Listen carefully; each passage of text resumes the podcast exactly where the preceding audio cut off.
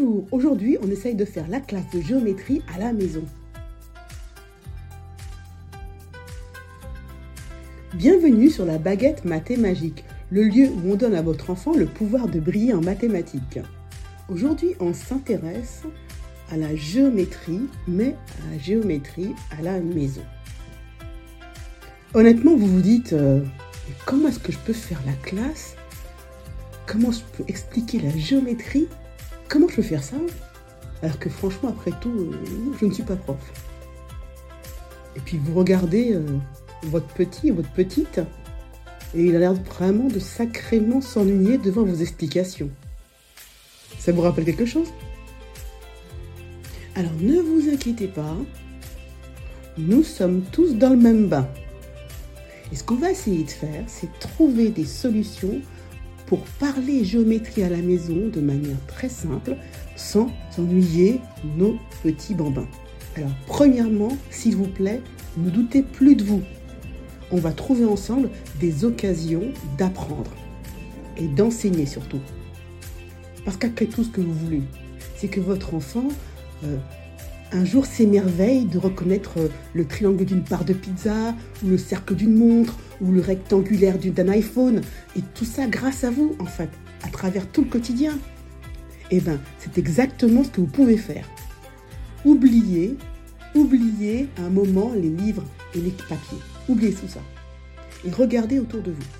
Parce que la maison est remplie d'objets qui peuvent servir pour une leçon de géométrie.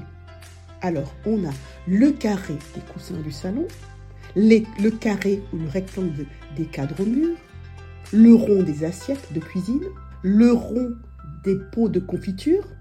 Tout objet est une occasion de parler de forme. Alors, par exemple, prenons le repas et la cuisine. Vous pouvez donc déjà discuter des formes des assiettes, qu'elles soient rondes, carrées ou rectangulaires. Vous pouvez par exemple euh, couper les aliments, les aliments en forme géométrique. Euh, le cercle des melons, le triangle des fromages, le triangle des sandwichs, le rectangle du pain. Vous pouvez aussi euh, identifier les motifs géométriques sur une nappe, les rayures ou des carreaux. Vous pouvez aussi utiliser des emporte-pièces de différentes formes pour faire des biscuits, des ronds, des carrés, des triangles, mais aussi des étoiles, des cœurs, des animaux. Amusez-vous. Après la vaisselle, vous lui proposez par exemple de ranger tous les ustensiles de cuisine par forme, que ce soit les casseroles, les couvercles de casseroles, les poêles, qu'ils soient ronds, carrés, rectangles, même les assiettes, et ensuite vous les rangez ensemble. Ou encore, après les courses au supermarché, vous pouvez repérer les formes géométriques présentes sur les étiquettes des boîtes de conserve, comme des cercles, des rectangles, des triangles, que sais-je. Vous voyez? Une multitude de, formes géométriques à repérer partout autour de vous. Alors vous vous demandez, mais quand est-ce qu'il aura ce, déclic mathématique, cet intérêt pour les mathématiques qui ne va plus quitter? Eh bien, il peut arriver à tout moment. Le mien, je l'ai eu à 13 ans et grâce à mon papa. Je me souviens très bien, j'étais devant mon devoir de mathématiques. C'était deux équations à deux inconnus et vraiment, j'avais tendance à les mélanger, ces fameux X et ces Y là, ces inconnus. Hein. J'ai envie de dire inconnus avec, avec un Z devant. Et alors, mon papa a une idée ingénieuse. Au lieu de parler de X et de Y, il m'a parlé de, de choux de Bruxelles et de fraises. En fait, à l'époque, les choux de Bruxelles, j'en avais une horreur. C'est mieux aujourd'hui, mais j'en avais vraiment une horreur. Et les fraises étaient mon vrai péché mignon. Et ainsi, ça a été très clair dans ma tête. J'ai eu mon waouh. Et bien que l'algèbre soit quand même le début des des mathématiques abstraites, eh ben, ça m'a plus paru abstrait. Et à partir de ce moment-là, j'ai trouvé les maths amusantes et cette fascination ne m'a plus jamais quitté. Eh ben, ça, vous pouvez le donner à votre enfant. Alors, deuxièmement, faites-moi plaisir, non, les maths ne sont pas ennuyeuses. On va ensemble rendre l'apprentissage des formes amusant. Parce que c'est vrai, les formes des casseroles et des assiettes, ça va un moment. Et ça devient un petit peu monotone. Alors on va essayer de pimenter ça avec quelque chose de plus dynamique et de plus sympa. Alors comment est-ce qu'on va faire? Par exemple, ce que je trouve amusant, c'est avec votre enfant de faire des jeux de construction. C'est tout à fait basique, mais ça fonctionne. Ensuite, vous pouvez par exemple faire des dessins de figures avec de la peinture ou simplement avec de la pâte à modeler. Faire un rond, faire un carré, faire un triangle. Parce que comme l'a prouvé et l'a montré la pédagogue Maria Montessori, l'enfant apprend avec ses mains. Il apprend en manipulant des objets. Vous avez des livres avec des images, avec des histoires, eh ben, ouvrez-le et faites la chasse aux formes. Ça, c'est un rectangle. Ça, c'est un losange. Ça, c'est un triangle.